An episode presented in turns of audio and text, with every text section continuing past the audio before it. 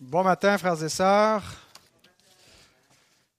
Les enfants, on était rendus autour de la question 6-7, hein, je pense. Mais on va faire un gros bond dans votre catéchisme ce matin pour aller en lien avec le message d'aujourd'hui. Puis comme on va arriver à cette question-là juste dans 2-3 ans, aussi bien vous préparer tout de suite. Vers la question 133. C'est sur les sacrements. Les sacrements, c'est le baptême et la Sainte Seine. Mais il y a une question importante. Ça nous dit, là, je ne présume pas que vous avez déjà appris cette question-là, comme, merci Ghislain, comme j'ai déjà sauté, euh, j'ai devancé, à moins que vous ayez déjà fini le catéchisme en famille. La question, c'est pourquoi est-ce que Jésus a donné les sacrements, le baptême et la Sainte Seine? Alors, est-ce qu'il y a un enfant qui sait pourquoi le Seigneur a donné les sacrements? Non? Oui, derrière, il y a une petite main levée, là, pas beaucoup haute, mais je pense que c'est Gina. Non, c'est Anne-Marie, ça. Oui, Anne-Marie. Pour l'assurance du pardon, c'est un bon point. Pour l'assurance du pardon. Ça ne veut pas dire que c'est les sacrements qui font qu'on est pardonné, mais ça nous donne l'assurance. D'ailleurs, c'est même un des points. On dirait quasiment que tu as, lu le catéchisme, Anne-Marie. Bon, je vous donne la réponse, 133. Pour distinguer ses disciples des autres hommes. Comment est-ce qu'on distingue les, les gens qui appartiennent à Christ de ceux qui appartiennent pas à Christ, hein, c'est pas le changement est, dans le cœur. On ne peut pas voir dans le cœur qui est sauvé, qui ne l'est pas. Mais ceux qui prennent les signes visibles du baptême et du repas du Seigneur sont identifiés par ces signes-là comme le peuple du Seigneur. Ils sont distingués parce qu'il y a seulement ceux qui appartiennent à Christ qui ont le droit de prendre ces signes-là. Donc, ça distingue ceux qui appartiennent à Christ et c'est pour faire grandir leur confiance en lui et les fortifier. Donc, ça rejoint ce qu'Anne-Marie a dit pour leur donner l'assurance de leur pardon. On n'est pas pardonné par le baptême ou par le repas du Seigneur, mais quand on prend le baptême et quand on prend le repas du Seigneur, et on le fait chaque mois, le repas du Seigneur, bien, ça fait grandir notre assurance. Ça nous permet d'être en communion avec Christ, ça nous fortifie. Eh bien, de ce matin, les enfants, on va parler abondamment du repas du Seigneur, parce qu'on va voir le texte où Jésus a institué ce rituel pour son Église. Alors, vous allez suivre, d'accord? Oui? Amen. Mais je vais commencer avec une histoire, ça va être encore facile de suivre, parce que j'ai une petite anecdote à vous raconter qui illustre pourquoi c'est important de bien comprendre les, euh, les traditions qu'on peut avoir dans une famille, dans une église, euh, on a toutes sortes de traditions qui existent, mais des fois, on ne sait pas pourquoi on observe telle ou telle tradition. On le fait parce qu'on le fait, puis on ne sait même plus pourquoi on le fait. Et c'est important que le repas du Seigneur, il n'en soit pas ainsi. Euh, on avait une tradition dans la famille de ma femme, ils ont une tradition, et je m'en suis rendu compte quand on a préparé pour la première fois la dernière Pâque, le jambon de Pâques ensemble, ce qu'on n'avait jamais fait. Et donc, euh, ma femme arrive, et elle dit, ben là, avant de le mettre au four, il faut couper chaque bout du jambon. Ben, je dis pourquoi on gaspille, euh, on gaspille de la viande? On, Pourquoi on couperait chaque bout? Ben, Je ne sais pas, mais c'est comme ça qu'on fait. Ben, j'ai dit on ne fera pas ça, c'est pas comme ça qu'on fait. On a acheté un jambon complet, on va le faire court au complet. Je veux en avoir pour mon argent. Elle dit non, elle dit c'est la, façon de faire que le jambon de Pâques. Il faut couper les deux bouts pour pouvoir, avant de le mettre au four. Ben, j'ai dit non, on ne fera pas ça, euh, à moins que tu nous donnes une bonne raison pourquoi on devrait faire ça comme ça. Ben, je ne le sais pas. Ben, je dis appelle ta mère. Ça vient de ta mère, cette tradition. Fait appelle sa maman. Elle dit Maman, pourquoi on coupe les deux bouts du jambon de Pâques pour le faire cuire? C'est une bonne question. Je ne me suis jamais posé cette question-là. C'est comme ça que ta grand-maman me l'a montré. Elle dit Peut-être tu devrais appeler grand-maman et lui demander pourquoi on fait ça. Elle appelle la grand-maman. Elle dit Grand-maman, pourquoi on coupe les deux bouts du jambon de Pâques pour le faire cuire? Elle dit, ah, ma chérie, elle dit, on n'a pas besoin de faire ça, c'est parce que notre fourneau était tellement petit qu'il ne rentrait pas. Il fallait couper les deux bouts pour qu'il puisse rentrer. Alors voilà une tradition. On avait perdu le sens Ce n'est pas véritablement arrivé dans notre famille. J'ai lu ça dans un livre, je ne me rappelais plus dans quel livre. Si quelqu'un se souvient dans quel livre il a lu ça, c'est un livre en français, il n'y a, pas si longtemps que j'ai lu, mais je ne sais plus c'est lequel. Vous me, le, rappellerez. Donc, des fois, on a des traditions, mais on ne sait plus pourquoi on les fait. Et il est possible de prendre le repas du Seigneur de mois en mois, puis qu'on a oublié le sens ou les raisons fondamentales, la signification, puis on fait juste le faire parce qu'on le fait. Et si c'est comme ça, ben, on ne pratique pas de la bonne façon le repas du Seigneur, parce que c'est correct de le faire, mais il faut comprendre pourquoi on le fait. Alors les enfants, peut-être que vous voyez ça, ce rituel qu'on va faire tantôt. On va prendre le pain, on va prendre le vin, mais pourquoi on fait ça? Ben, c'est le texte d'aujourd'hui qui nous montre pourquoi on prend le repas du Seigneur. Ouvrez vos Bibles dans Matthieu 26 versets 26 à 30.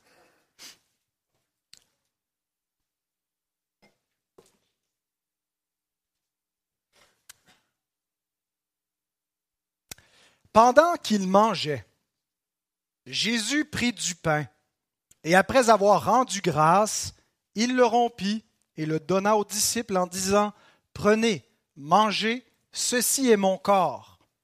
Il prit ensuite une coupe, et après avoir rendu grâce, il la leur donna, en disant, Buvez-en tous, car ceci est mon sang, le sang de l'alliance qui est répandu pour beaucoup, pour le pardon des péchés.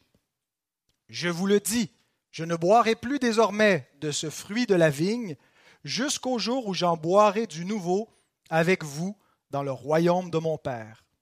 Après avoir chanté les cantiques, ils se rendirent à la montagne des Oliviers. Seigneur, on veut te rendre grâce pour euh, le fait qu'on peut être réunis en Église pour te louer et pour t'écouter. Merci de ce que providentiellement ce texte de l'Évangile de Matthieu que nous étudions depuis plusieurs années est tombé un dimanche matin de la Sainte Seine, Seigneur, pour nous permettre d'apprécier davantage ce que nous faisons lorsque nous rompons le pain et lorsque nous buvons la coupe de notre Seigneur. On te demande que tu nous donnes d'être attentifs à ta parole ce matin, que nous puissions être édifiés par la vérité. Ta parole est la vérité, elle nous sanctifie, elle nous met à part, Seigneur, de ce monde où euh, tu t'es racheté un peuple et tu nous as donné des ordonnances visibles, Seigneur, qui permettent d'identifier, de voir qui appartient à ton peuple lorsque nous voyons tous ceux qui communient à Christ, à son corps et à son sang. Donne-nous, Seigneur, d'être conscients de ce privilège, d'être attentifs, à aider les enfants ce matin à écouter et à comprendre l'évangile qui sera prêché. Et non seulement les enfants, mais chacun de nous. On te prie pour ceux qui écoutent à la maison, pour ceux qui vont entendre plus tard à la radio, ou sur Internet, que tu puisses bénir ta parole partout où elle ira. Au nom de Jésus. Amen. Alors, c'est un texte qui a fait couler beaucoup d'encre un texte qui est à la base des différences entre les catholiques, euh, mais aussi chez les protestants. Euh, on n'est pas arrivé à s'unir en une seule famille de protestants. Entre autres, sur la base de ce texte, il y a eu une rencontre en 1529 entre les protestants d'origine allemande et ceux d'origine suisse. Donc, ceux autour de Luther, ceux autour de Zwingli, pour essayer de faire une alliance parmi les protestants et de s'entendre pour uniformiser leur foi, confesser la même foi et avoir la même façon de célébrer les ordonnances, les sacrements. Et c'est sur la base du repas du Seigneur, de la compréhension de ce texte-là, qu'on n'est pas arrivé à s'entendre parmi les protestants et que le, protestantisme est divisé en différentes familles. Donc les luthériens ont une compréhension différente à la fois des catholiques, mais aussi des réformés, et les anabaptistes ont une autre compréhension. Donc, euh, il y a plusieurs raisons qui peuvent expliquer pourquoi on a des divergences, mais je pense que Jean Calvin en donne une bonne. Euh, c'est qu'il y a eu longtemps au sein de l'Église une erreur euh, importante de compréhension sur ce texte. et je vous cite qu'est-ce que Calvin écrit lorsqu'il commence à, commenter sur ce texte, il dit si le monde n'avait pas depuis longtemps été si ensorcelé par la ruse du diable qu'une fois le monstre de la transsubstantiation introduit, il n'admette plus aucune lumière d'interprétation vraie à propos de ces mots, il serait inutile de passer autant de temps à en rechercher le sens. Et les mots en question auxquels Calvin fait allusion, c'est quand Jésus dit Ceci est mon corps.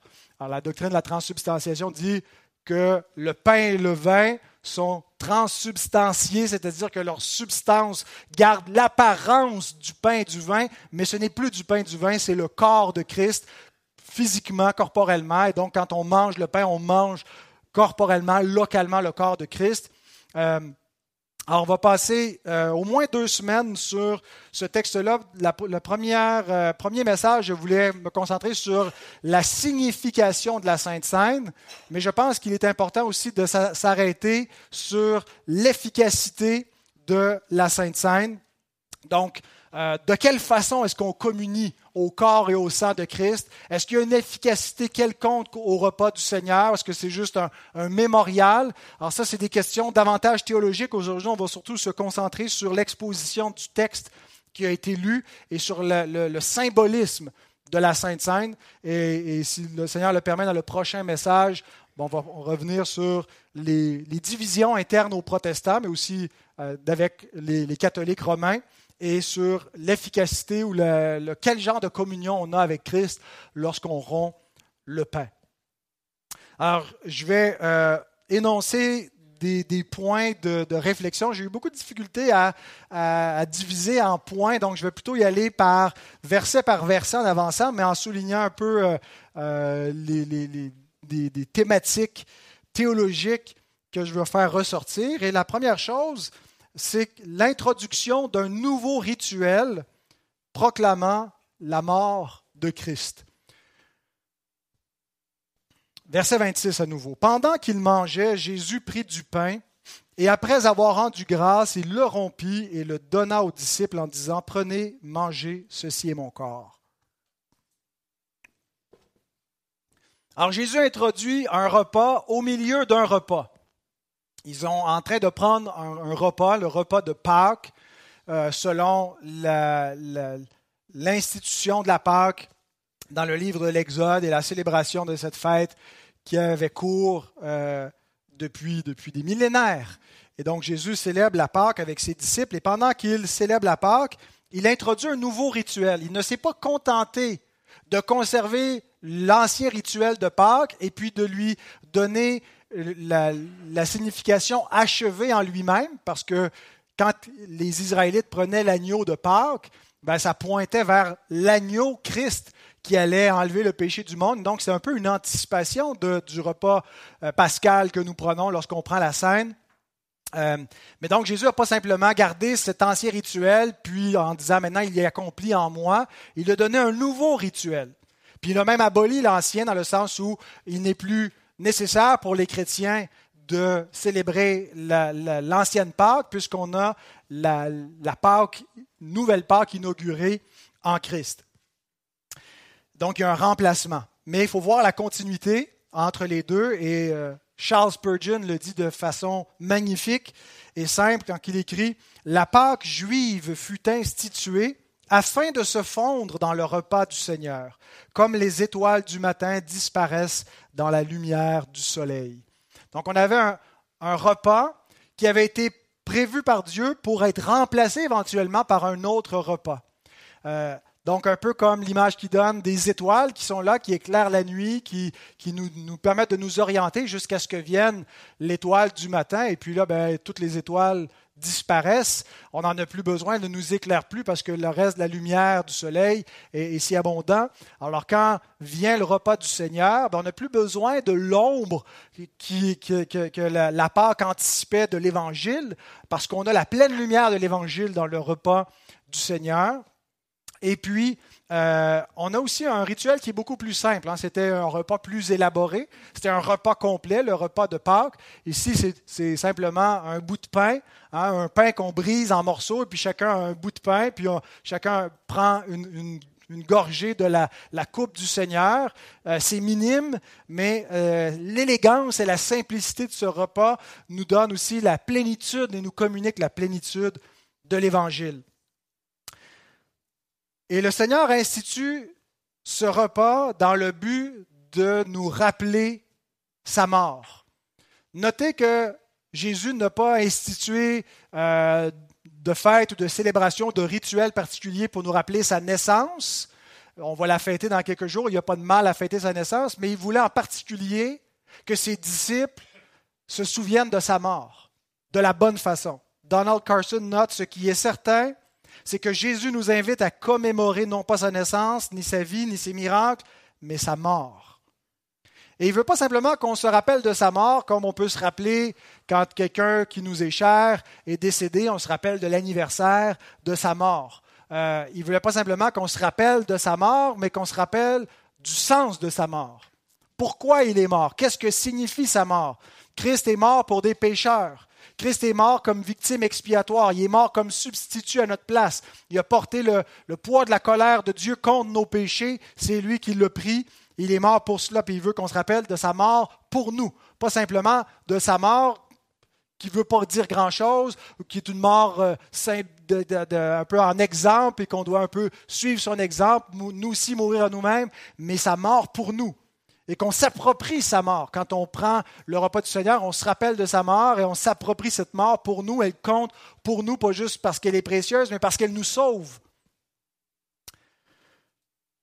Donc, il veut qu'on connaisse le sens de sa mort parce qu'il y a une interprétation à sa mort. Il veut que nous ayons la bonne interprétation. Il y a des gens qui, savent que Christ est mort, mais qui n'interprètent pas sa mort de la bonne façon, qui n'ont pas la bonne lecture de la mort de Christ. Euh, tout comme la Pâque a été instituée avant l'Exode, la scène a été instituée avant la croix. Et la scène a déjà interprété par avance le sens de la mort de Christ qui allait avoir lieu dans quelques heures. Jésus ne fait pas simplement nous dire qu'il va mourir, mais il nous dit pourquoi il va mourir il nous explique le sens de sa mort. Donc il veut qu'on se rappelle de sa mort et de la bonne façon. Et il y a deux façons de prêcher l'évangile de la mort de Christ dans l'Église, comme je le fais en ce moment, par la prédication proprement dite, lorsqu'on annonce qu'on prêche Christ et Christ crucifié. Et la deuxième façon, c'est lorsqu'on prend le repas du Seigneur. 1 Corinthiens 11, 26, Car toutes les fois que vous mangez ce pain, que vous buvez cette coupe, vous annoncez, katangelo, vous proclamez, vous prêchez la mort du Seigneur jusqu'à ce qu'il vienne. Donc lorsque nous allons dans quelques minutes prendre la table du Seigneur, nous allons proclamer, nous allons annoncer, nous allons prêcher la mort de Christ. Et nous le faisons lorsqu'il y a la fraction du pain. Peut-être qu'on devrait améliorer notre façon de prendre le repas du Seigneur en brisant le pain publiquement plutôt que de l'avoir fait au préalable pour qu'on comprenne que Christ a été brisé pour nous et que chacun nous avons part à sa mort parce que c'est à cause de nos péchés qu'il a été brisé. Selon ce qui est écrit dans 1 Corinthiens 11, 24, Ceci est mon corps qui est rompu pour vous. Faites ceci en mémoire de moi.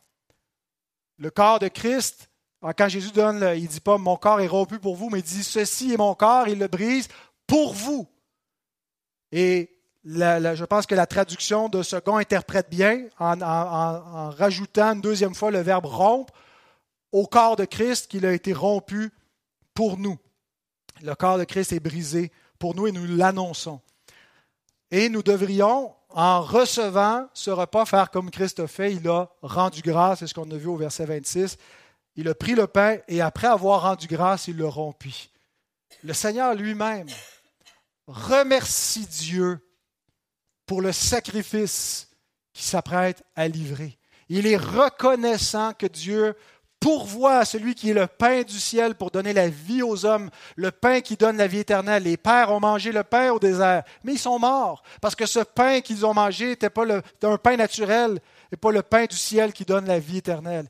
Et lorsque Christ vient prend le pain, il rend grâce à Dieu, le Père, pour le pain qu'il a donné aux hommes, qui est sa propre vie.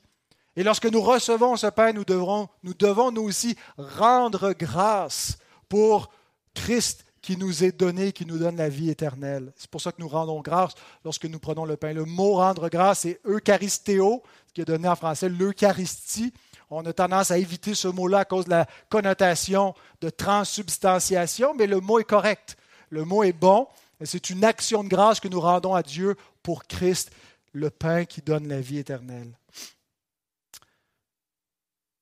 Deuxième remarque, après l'introduction d'un nouveau rituel pour proclamer sa mort, mon deuxième point, c'est la représentation de son corps offert pour nous. Le pain représente son corps offert pour nous. Un des grands mystères de la foi, c'est l'incarnation de Dieu. Dieu prend un corps. Ça vient révolutionner tous les concepts qu'on pouvait avoir dans le Proche-Orient sur euh, la divinité, sur le rapport entre la matière et, ce qui est spirituel, et est-ce que Dieu, euh, le, Dieu éternel peut être le créateur de la matière, est-ce que la matière est bonne ou est mauvaise? Dieu a pris un corps. C'est une affirmation choquante dans le contexte euh, de, du premier siècle, quand Paul écrit 1 Timothée 3,16, sans contredit, le mystère de la piété est grand, Dieu a été manifesté en chair. Dieu a pris un corps. Il est dit que Dieu a racheté l'Église par son sang. Dieu a du sang. C'est une façon impropre, c'est-à-dire que Dieu, dans sa nature divine, n'a pas de corps. Mais Dieu, Dieu le Fils, la personne divine, a pris une nature qui n'était pas propre à son essence. Il a pris une nature humaine, il a pris un corps exactement comme le nôtre, à l'exception du péché pour sauver son Église.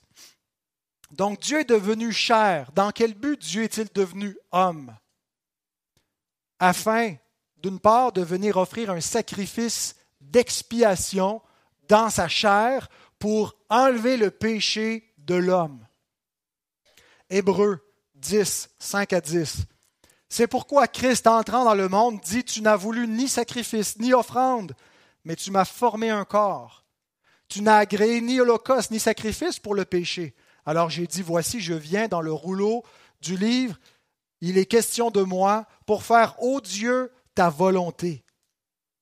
C'est en vertu de cette volonté que nous sommes sanctifiés par l'offrande du corps de Jésus-Christ une fois pour toutes.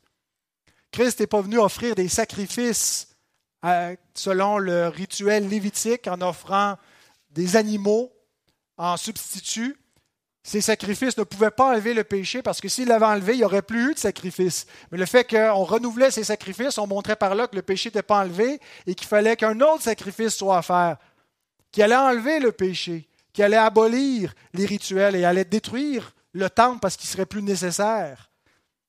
Alors quand le Christ entre dans le monde et dit Dieu, tu n'as pas voulu de sacrifice de ces sacrifices-là. Tu m'as donné un corps pour que j'offre mon corps en sacrifice. Je suis venu faire ta volonté. Et donc, il fait la volonté de Dieu en s'offrant lui-même en oblation d'obéissance jusqu'au bout, jusqu'à la mort, jusqu'à la mort sur la croix. Donc, pourquoi est-ce que Dieu est venu en chair pour s'offrir en sacrifice d'obéissance jusqu'à la mort dans le but d'expier notre péché? C'est en vertu de cette volonté la volonté de Dieu que Christ a accomplie en allant à la croix, la volonté parfaite d'obéissance, son sacrifice d'obéissance, que nous sommes sanctifiés par l'offrande du corps de Jésus-Christ une fois pour toutes. Pourquoi donc Dieu est-il devenu homme pour faire ce sacrifice-là dans la chair? Il fallait que ce soit fait par un homme. Il est devenu un homme pour le faire. Maintenant, certains disent que lorsqu'on prend le repas du Seigneur, ben, nous offrons le sacrifice du corps de Christ à Dieu. C'est comme ça que le sacrifice était, que la, Sainte Seine est, toujours célébrée dans l'Église catholique romaine, où on prend les éléments et on les élève à Dieu pour, si certains vont dire, c'est pas, on n'offre pas à nouveau un sacrifice, mais on, rafraîchit le sacrifice de Christ et donc la messe romaine, l'Eucharistie, est comme une réapplication du sacrifice de Christ où il a offert son corps, et donc c'est pour notre péché, et puis c'est dans le but de, notre, salut qu'on offre à nouveau ce sacrifice-là pour euh, avoir la vie éternelle. Euh, et donc petit à petit, par euh, tout ce processus qui, fait de nous des saints, ben, on est sauvé. Notre confession de foi dit ceci au chapitre 30, paragraphe 2. Dans cette ordonnance, l'ordonnance de la Sainte Seine, Christ n'est pas offert à son Père. Et il n'y est fait aucun réel sacrifice pour la rémission des péchés des vivants ou des morts. Il s'agit toutefois d'une commémoration de l'unique offrande que Jésus-Christ a faite de son propre corps sur la croix une fois pour toutes. Une oblation spirituelle à Dieu de toute louange possible pour cette offrande. Donc quand on, rend grâce à Dieu, c'est un sacrifice de louange que nous donnons. C'est une Eucharistie de reconnaissance que nous offrons à Dieu pour le sacrifice de Christ, que nous nous rappelons. Mais nous nous n'offrons pas à nouveau le sacrifice. Il a été offert une fois pour toutes. Il n'y a plus de notion de sacrifice dans la scène.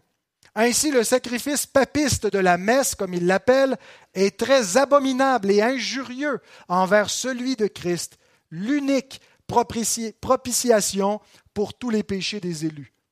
La raison pourquoi on ne réapplique pas ou on n'offre pas Christ en sacrifice, c'est parce que son sacrifice a été fait une fois pour toutes. Il n'y a pas de nécessité de réapplication.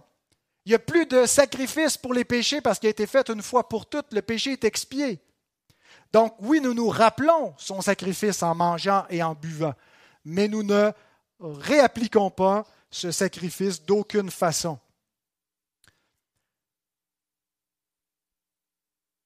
Lorsque Martin Luther a réfléchi à la question des, sacrements, il a écrit un traité euh, pour libérer l'Église de la captivité babylonienne et des erreurs diaboliques qui s'est introduit dans l'Église, entre autres sur la, captivité de, la, Sainte Seine, qui était vue comme un sacrifice. Il a, combattu cette erreur-là en disant il n'y a pas du tout de notion de sacrifice. Celui qui célèbre la Sainte Seine n'est pas un prêtre qui officie pour offrir Christ au Père. Et il dit il ne faut pas élever les éléments à Dieu. En fait, la Sainte Seine, c'est Dieu qui descend et qui vient à nous n'est pas l'idée d'une élévation où on offre le Fils au Père, mais c'est l'idée d'un abaissement, où dans l'incarnation, Dieu devient homme et vient nous rencontrer pour s'offrir à nous pour notre salut. Alors, ce n'est pas l'idée qu'on élève, mais qu'on reçoit. Il y a une réception, il y a un mouvement descendant de Dieu vers nous. Et donc, dans la scène, nous n'offrons pas Christ à Dieu, mais Christ s'offre à nous. Il nous offre sa vie. Il nous donne une communion. C'est lui qui descend vers nous. Regardez à nouveau ce verset 26. Jésus prit du pain et après avoir rendu grâce, il le rompit et le donna aux disciples en disant, Prenez, mangez, ceci est mon corps. C'est à nous qu'il est donné et c'est lui qui se donne à nous. Il va s'offrir en sacrifice à Dieu à la croix et nous nous rappelons ça, nous anticipons, nous anticipons cela dans la scène. Mais dans la scène, Christ s'offre à nous. Recevez mon corps et mon sang. Recevez-moi, prenez-moi, mangez ma chair et mon sang. Vivez de moi, recevez ma vie. Donc, non seulement Christ est venu en chair pour s'offrir à Dieu, mais pour s'offrir à nous. Pas de la même façon. Pas comme s'il nous offrait un sacrifice pour nous apaiser, comme si on était le juge. Mais nous avons besoin de sa vie. Écoutez ces paroles du réformateur Jean Calvin. Il commande à ses disciples de prendre. C'est donc lui seul qui offre. Ce que les papistes prétendent quant au fait que le Christ s'offre lui-même dans la scène procède d'un autre auteur. Et certes, c'est une étrange inversion quand un homme mortel, à qui il est ordonné de prendre le corps de Christ, revendique la charge de l'offrir, et ainsi un prêtre, autoproclamé, sacrifie à Dieu son propre Fils. C'est une erreur de compréhension. Christ n'a jamais dit d'élever les éléments, d'offrir les éléments à Dieu, mais de prendre et de recevoir son corps.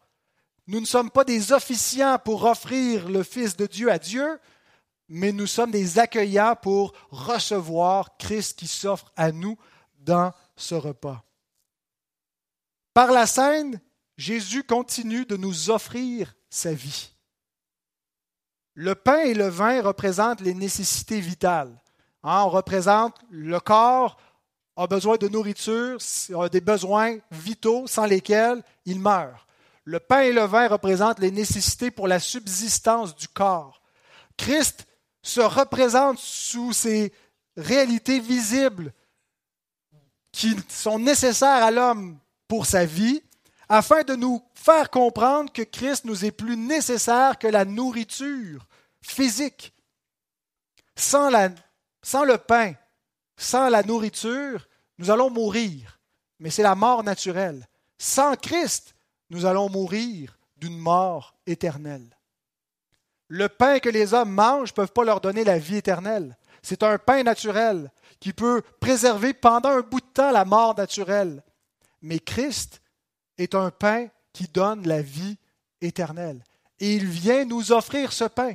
Et il continue de nous offrir sa vie en nous permettant de communier semaine après semaine, année après année, à sa table, pour montrer que nous vivons de Christ et que sans Christ, nous sommes morts. Nous avons besoin de sa vie pour vivre. Il est la vie éternelle et il a voulu venir à nous sous la forme du pain et du vin, nous représenter, se représenter auprès de nous par ces éléments-là et on reviendra dans le prochain message sur la valeur sacramentelle du pain et du vin. Mais donc, la représentation de son corps offert pour nous à la croix comme sacrifice, mais offert à nous dans les éléments, dans la scène, pour nous donner la communion avec lui. Troisième remarque, la participation exclusive de tous les disciples. Verset 27. Il prit ensuite une coupe, et après avoir rendu grâce, il la leur donna en disant, Buvez-en tous.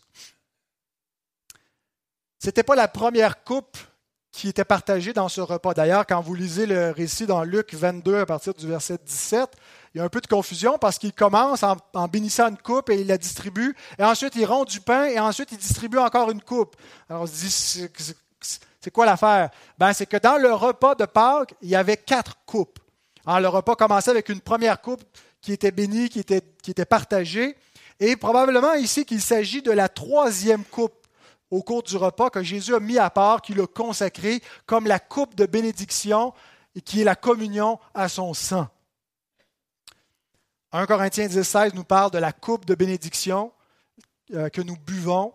Euh, et donc, la coupe de bénédiction, c'était la troisième coupe dans le repas de Pâques. Et c'est une coupe de bénédiction pour nous, parce que Christ a bu la coupe de la colère de Dieu, la coupe de malédiction, pour qu'on n'ait plus la malédiction sur nous, mais qu'on puisse partager la bénédiction du Seigneur. Notez qu'il rend grâce à nouveau. Il rend grâce lorsqu'il rompt le pain, il rend grâce lorsqu'il distribue la coupe. Hein, lorsque nous prenons le repas du Seigneur, souvent je demande à un de mes co-anciens de prier, de rendre grâce pour le pain et de rendre grâce pour la coupe. Ce n'est pas juste qu'on vient dupliquer, mais c'est qu'on imite ce rituel et on rend grâce au Seigneur pour les éléments qu'ils nous ont donnés là et qui symbolisent la plénitude de sa vie. Il ne s'est pas donné à moitié, il s'est donné corps et âme, il s'est donné avec son corps et avec son sang pour nous sauver. Et nous le recevons en entier. Trois remarques sur ce qu'il commande. Buvez-en tous. La première, c'est que ce repas est réservé aux disciples. Le verset 26 nous dit qu'il a distribué le pain aux disciples. Il n'a pas distribué le pain à la foule. Bon, il n'était pas avec la foule, mais s'il avait été avec la foule, ça aurait été les disciples seulement. Comment on sait qui est un disciple? Ben, Ceux qui sont baptisés. On baptise les disciples. C'est un signe visible, on identifie ceux qui peuvent venir à la table du Seigneur. Ce n'est pas une table ouverte. Hein, ce n'est pas, comme on dit, un, bar open où n'importe qui peut venir boire ou manger. C'est réservé. Probablement que Judas était déjà sorti à ce moment-là. Ce n'est pas pour lui, c'est un apostat. Il n'a pas. Et s'il avait mangé et bu, ben, ça aurait été un jugement contre lui-même. Et on va voir dans le prochain message qu'est-ce que ça fait s'il y a des faux croyants qui mangent à la table du Seigneur. Mais la table est réservée à des disciples. Il y a des églises qui le voient un peu comme un moyen d'évangélisation, puis invitent n'importe qui à venir manger. C'est dangereux, je pense, de faire ça. Le rôle des anciens n'est pas d'utiliser ce sacrement comme un moyen d'évangélisation, mais de l'utiliser comme un moyen de grâce réservé aux disciples et de fermer la table et de l'appliquer seulement à des disciples pour, s'assurer dans notre Église qu'on ne sert pas Christ à ceux qui ne l'ont pas reçu par la foi, ben on demande que ce soit des disciples et on veut s'assurer que ce, sont des gens qui, qu'on sait que ce sont des disciples, hein, qui sont venus confesser devant nous leur foi, pas nécessairement devant toute l'Église, mais qui est au préalable rencontrer les anciens avant d'avoir la bénédiction pour venir à la table du Seigneur, parce qu'on a la responsabilité comme anciens de garder la table du Seigneur et de la réserver aux disciples. Donc quand il y a des gens qui sont en visite, sont peut-être des chrétiens, mais si on les connaît pas, on leur dit pas, vous pouvez venir. On veut savoir, vous êtes qui avant de venir, avant de vous donner ce qui est saint. Première remarque. Deuxième remarque, non seulement le repas est réservé aux disciples, mais il est commandé aux disciples. Si vous êtes un disciple, vous devez manger, vous devez boire. Vous ne pouvez pas vous dire, ben, c'est pas grave, pas ça qui sauve, euh, je n'en ai pas besoin, je peux être un disciple sans être baptisé, je peux être un disciple sans prendre le repas du Seigneur. C'est une fausse réflexion. Si tu crois en Jésus, tu dois te faire baptiser, tu dois venir à sa table et de, prendre ce, moyen de grâce est une marque visible, comme je l'ai lu aux enfants dans le catéchisme à la question 133, que le Seigneur a, voulu donner des marques pour identifier son Église. Alors nous ne devons pas refuser ces marques-là. Je me souviens, il y a quelques années, on était dans le bureau du pasteur Perron et on contemplait la multitude, la pléthore de livres euh, qu'il avait, puis on salivait. J'étais avec le pasteur Durand, puis on se disait, waouh, il y en a donc bien les livres. Puis on, et on se disait, dans quelques années, il va mourir. À qui ça va aller, tout ça? Alors, c'est venu sur la conversation. Qu'est-ce qu'il ferait de son héritage de livres? Est-ce qu'il voudrait peut-être nous mettre sur son testament? Il dit, ah, il dit, mes livres sont réservés à mon fils si devient chrétien. Alors Daniel anticipa que son fils pourrait manigancer, de, faire semblant qu'il est un chrétien pour vendre des livres sur eBay puis s'enrichir avec ça. Euh, il dit, mais qu'est-ce qui va déterminer si le fils est chrétien ou pas? Et sa réponse est le baptême.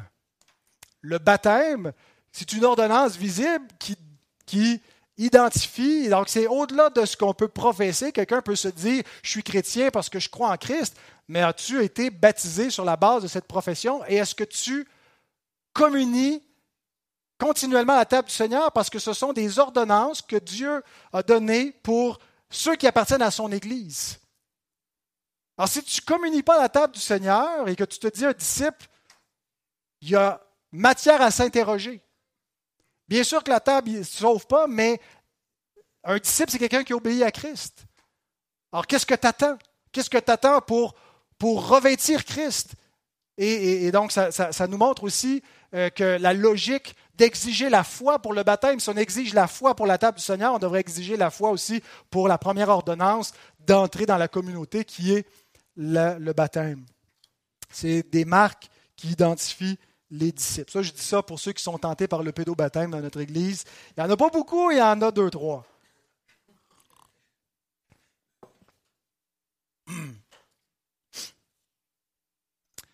Et la dernière et troisième remarque, c'est que le repas est donné sous deux espèces. Pendant longtemps, on a privé les fidèles de la coupe du Seigneur en leur disant, vous pouvez avoir euh, le Christ entier seulement en prenant le pain dans l'hostie et que vous avez le corps et le sang de Christ qui sont quand même offerts à vous, mais vous ne pouvez pas toucher à la coupe, c'est spécial, c'est pour nous, c'est pour les, les prêtres, c'est pour le clergé. Jean Calvin écrit nous constatons que le Fils de Dieu a employé deux symboles ensemble pour témoigner de la plénitude de sa vie qu'il accorde à ses disciples, son corps et son sang. De quel droit un homme mortel pourrait-il séparer ce que Dieu a uni?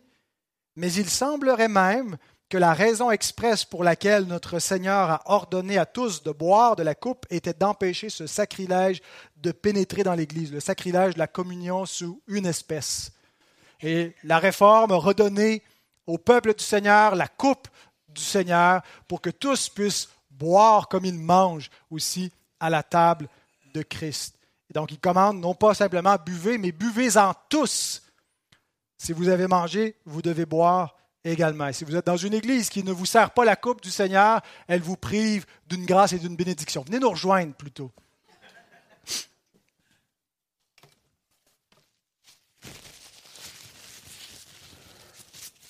Quatrième point, le caractère alliantiel du repas du Seigneur, verset 28. Car ceci est mon sang, le sang de l'alliance, qui est répandu pour beaucoup pour le pardon des péchés. Dans l'Ancien Testament, lorsqu'on faisait une alliance, souvent l'expression qui était employée, c'est qu'on coupait une alliance. Karat berit. Karat coupé en hébreu, berit alliance. On coupe une alliance. Pourquoi? Parce que souvent on coupait en deux un animal ou des animaux, et puis euh, même on devait passer au milieu des morceaux d'animaux coupés parce que c'était un rituel qui scellait l'alliance dans la mort symbolique des animaux pour montrer qu'il y a une malédiction qui accompagne l'alliance, si on ne respecte pas les termes de l'alliance, ben, que la mort qui a frappé ces animaux retombe sur nous. Et souvent, on prenait aussi, on scellait cette alliance avec un repas d'alliance, comme on voit euh, Jacob et Laban qui coupent une alliance et qui mangent euh, le repas d'alliance ensemble et qui font alliance, donc ils vont euh, qui vont respecter chacun, des deux clans, ne vont pas s'inter-attaquer euh, et ils vont euh, s'honorer l'un l'autre dans Genèse 31. Donc, ils ont coupé une alliance et ils ont pris un repas d'alliance. Donc, nous avons ici un repas d'alliance, une nouvelle alliance qui est coupée dans le, le corps et le sang de Christ. Et nous sommes invités à communier dans le repas d'alliance et à à être partie prenante de tout ce que cette alliance-là ratifie en termes de bénédiction. L'expression que Jésus dit, ceci est mon sang, le sang de l'alliance, rappelle grandement lorsque l'alliance mosaïque a été ratifiée avec du sang. Exode 24, 7 et 8. Il prit le livre de l'alliance et le lut en présence du peuple. Ils dirent, nous ferons tout ce que l'Éternel a dit et nous obéirons. L'alliance mosaïque n'est pas une alliance de grâce, c'est une alliance conditionnelle. Il y a des lois qui sont données et donc Moïse lit les obligations du peuple d'Israël pour faire alliance avec l'Éternel, parce que les bénédictions que Dieu s'engage à donner à Israël sont conditionnelles à leur obéissance. Le peuple entend la lecture de l'alliance et dit, nous obéirons. Pas simplement nous allons croire l'Évangile et nous allons recevoir toutes les grâces que Dieu nous donne. C'est gratuit, quelqu'un d'autre le fait. Nous allons obéir aux paroles de cette alliance. Et ensuite, Moïse prit le sang, il le répandit sur le peuple en disant, Voici le sang de l'alliance que l'Éternel a fait avec vous selon toutes ses paroles. Donc, il les a aspergés de sang pour sceller l'alliance sur eux et pour faire venir la malédiction de l'alliance sur eux s'ils transgressent cette alliance, ben, la, malédiction de l'alliance est tombée plus d'une fois sur eux. Cette alliance scellée dans le sang, scellée dans la mort, euh, euh, ils ont subi cette malédiction, ils ont subi la mort. Et il en fut ainsi jusqu'à ce que le sang de la rédemption soit versé. Le peuple était gardé sous une alliance de mort. Hein?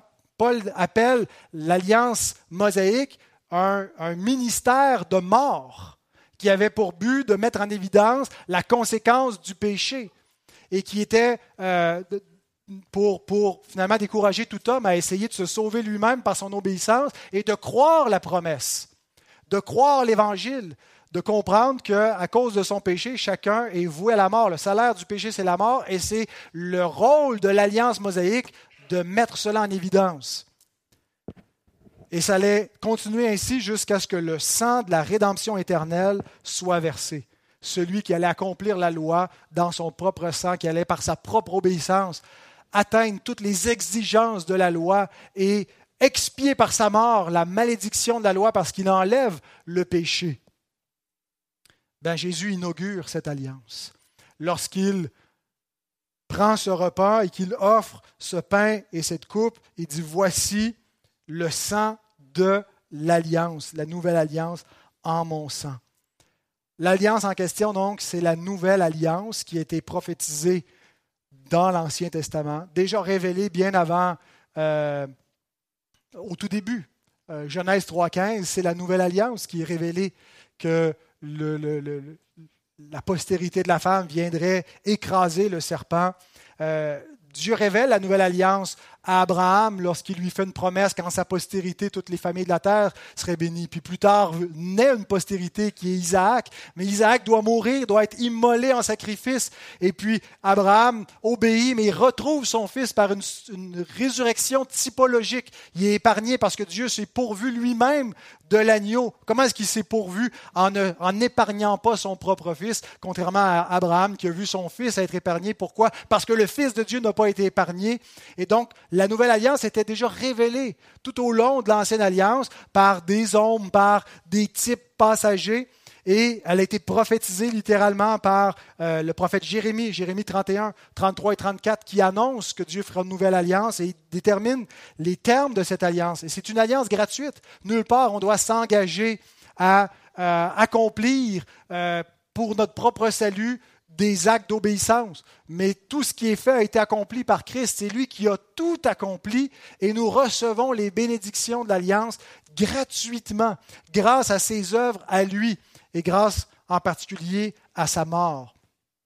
Et donc Jésus résume les promesses de la nouvelle alliance qu'on retrouve dans Jérémie 31 euh, en une seule promesse, le pardon des péchés. Ceci est mon sang, le sang de l'alliance qui est répandu pour beaucoup pour le pardon des péchés. En une seule phrase, en une seule expression, Jésus résume en quoi consiste la nouvelle alliance. Une alliance gratuite, une alliance accomplie par un autre, par un médiateur. Ce n'est pas nous qui faisons, ce n'est pas ce que nous faisons, c'est ce que Christ a fait qui assure les bénédictions de l'alliance. Quelques remarques sur cela. Seule la nouvelle alliance donne le pardon des péchés. Aucune autre alliance, Dieu a fait une alliance avec Adam, Dieu a fait une alliance avec Noé et, tous ceux qui allaient venir après lui, Dieu a fait une alliance avec Abraham, Dieu a fait une alliance avec Moïse et Israël et David. Ces alliances-là ne donnaient pas le pardon du péché. Dieu a révélé la nouvelle alliance au temps d'Adam et au temps de Noé, au temps d'Abraham, de sorte que des hommes ont pu voir par avance la nouvelle alliance et être sauvés par la nouvelle alliance. C'est ce que nous dit Hébreu 9.15, que l'héritage éternel a été donné par la médiation de Christ dans la nouvelle alliance. Qui donc l'héritage a déjà été donné avant que le médiateur vienne, avant que le sang de l'alliance soit versé. Les bénédictions de l'alliance ont été données parce qu'il était certain que le médiateur allait accomplir cette, alliance-là. Euh, acte 15, 11 aussi, c'est un texte clé pour nous dire que les pères n'ont pas été sauvés grâce à l'alliance de la circoncision. Ils n'ont pas pu porter le joug de la circoncision. Ils ont été, ils ont été des transgresseurs de l'alliance de la circoncision. Mais c'est par la grâce du Seigneur Jésus qu'ils ont été sauvés, nous dit Acte 15, 11. Donc, ils ont été sauvés par Christ avant Christ parce qu'ils ont cru au Christ qui était révélé dans les promesses de Dieu de l'Ancien Testament. Mais les autres alliances n'étaient pas la nouvelle alliance. C'est seulement la nouvelle alliance qui donne le pardon des péchés. Donc, ce qu'on appelle l'alliance de grâce, c'est la nouvelle alliance. Deuxième remarque, le sang de Christ est versé exclusivement pour les membres de la nouvelle alliance. Notez comment Jésus affirme la, ce qui concerne le sang de cette alliance. Le sang de l'alliance qui est répandu pour beaucoup. Il n'y a pas une goutte du sang de Christ qui a été versé en dehors de cette alliance. Le sang de l'alliance est versé pour les membres de l'alliance. Le sang de Christ est efficace pour sauver à l'intérieur de cette alliance-là. Il n'y a aucune alliance dans l'Écriture qui n'est pas défini au niveau de qui participe dans l'alliance. Lorsque Dieu fait une alliance, il ne fait pas potentiellement une alliance avec potentiellement des gens qui vont peut-être rentrer dedans. Quand Dieu fait une alliance, il fait une alliance avec des gens spécifiques. Puis ceux qui ont fait alliance sont dans l'alliance. C'est effectif. Ce n'est pas juste théorique. Donc Christ n'a pas fait une alliance au hasard. Il a fait une alliance avec tous ceux qui vont être dans la nouvelle alliance. Et cette alliance-là, ce sang-là, euh, va accomplir le salut pas de manière potentielle, mais effective. Autrement dit, le sang de Christ est efficace et sauve les membres de la nouvelle alliance exclusivement. Si quelqu'un n'est pas dans la nouvelle alliance, le sang de Christ n'est pas répandu pour lui. Il ne compte pas pour lui. Est-ce que il y aurait une possibilité d'entrer dans la nouvelle alliance, ben, là, ça demeure une, autre question théologique. Est-ce que, est que le nombre de gens est fixé? C'est la compréhension calviniste qu'on croit que les élus ont été donnés avant la fondation du monde pour que Christ vienne les racheter et que les élus, c'est la totalité des humains qui composent le peuple de Christ et c'est ceux de la nouvelle alliance et c'est pour eux seulement et exclusivement que Christ vient verser son sang. Il ne vient pas peut-être ou potentiellement racheter des hommes, il vient racheter une totalité d'hommes qui lui est donnée, c'est le peuple de la nouvelle alliance. Donc, la nouvelle alliance est définie. Elle est définie avec avec les gens qui vont en faire partie, tous ceux qui sont des croyants, qui sont dans la nouvelle alliance, et elle est effective. Elle n'a pas juste la possibilité de racheter. Tous ceux qui sont dans la nouvelle alliance sont sauvés. Et ça, ça a des implications énormes lorsqu'on prend le repas du Seigneur. Le repas du Seigneur est une marque visible de notre élection. Vous savez, des fois, quand on, lit ça, on lit le, l'élection avant la fondation du monde et on essaie de voir dans les décrets de Dieu si Dieu nous a élus, ça nous trouble parce qu'on n'a pas le contrôle sur Dieu euh, et on n'a pas l'assurance que Dieu nous a élus avant la fondation du monde. Une des façons de développer l'assurance, comme le dit notre John Sœur en commençant, c'est en venant à la table du Seigneur. Pourquoi? Parce que nous avons quelque chose de visible et de concret que nous ingérons, qui nous déclare, qui nous assure que nous participons à l'aspersion du sang de Christ. Pour se retrouver à la table, vous allez me dire, mais ce n'est pas tous ceux qui ont communié à la table du Seigneur qui sont sauvés. C'est vrai. Mais ceux qui sont sauvés communient à la table du Seigneur. Et pour vous retrouver systématiquement, de semaine en semaine, d'année en année, à communier à la table du Seigneur, qu'est-ce que vous faites là si vous n'avez pas part à l'aspersion du sang de Christ? Ce n'est pas possible pour des impies de venir dans une église biblique qui prêche l'Évangile et de communier continuellement par ce moyen de grâce, tôt ou tard, si vous, les, non-croyants finissent par ne plus pouvoir venir à cette table-là. Ils vont se disqualifier, ils vont être excommuniés de la table du Seigneur parce que les pécheurs ne subsistent pas dans l'assemblée des justes. Mais si vous subsistez et si vous continuez à manger au repas du Seigneur, ben vous avez part à l'aspersion du Christ, du sang du Christ. Vous avez un signe visible que vous avez été élu avant la fondation du monde et que vous démontrez par obéissance en vous avançant et en mangeant le corps et le sang. Écoutez ce que Pierre dit, 1 Pierre 1, 1 et 2. Pierre, apôtre de Jésus-Christ, à ceux qui sont élus selon la préscience de Dieu le Père, par la sanctification de l'Esprit, afin qu'ils deviennent obéissants et qu'ils participent à l'aspersion du sang de Jésus-Christ, que la grâce et la paix vous soient multipliées. Les élus participe à l'aspersion du sang.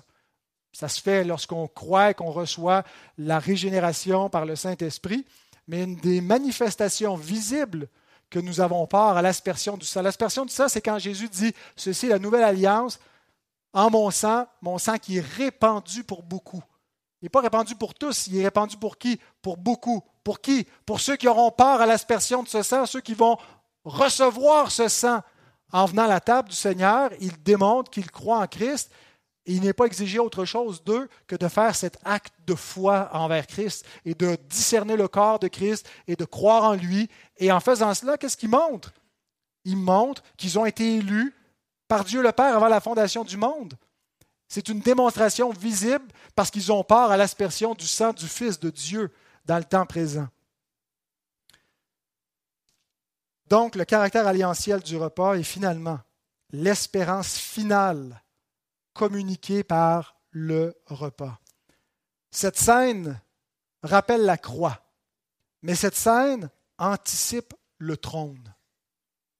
Est-ce que la, table a quelque chose, un aspect euh, négatif en nous parlant surtout de la croix, ou est-ce que c'est positif en nous parlant surtout du trône? Elle nous parle des deux à la fois. Elle nous rappelle la croix, elle nous fait anticiper le trône de Christ. Verset 29. Je vous le dis, je ne boirai plus désormais de ce fruit de la vigne jusqu'au jour où j'en boirai du nouveau avec vous dans le royaume de mon Père. Cette phrase appartient aussi à l'institution de la scène et Je pense que c'est cette phrase que l'apôtre Paul interprète lorsqu'il écrit dans 1 Corinthiens 11, 26, Car toutes les fois que vous mangez ce pain, que vous buvez cette coupe, vous annoncez la mort du Seigneur jusqu'à ce qu'il vienne. Sans se rappelant que Jésus a dit qu'il ne mangerait plus avec ses disciples et qu'il ne boirait plus de cette coupe jusqu'au jour où il en boirait le vin nouveau dans le royaume de son Père, qui est son propre royaume.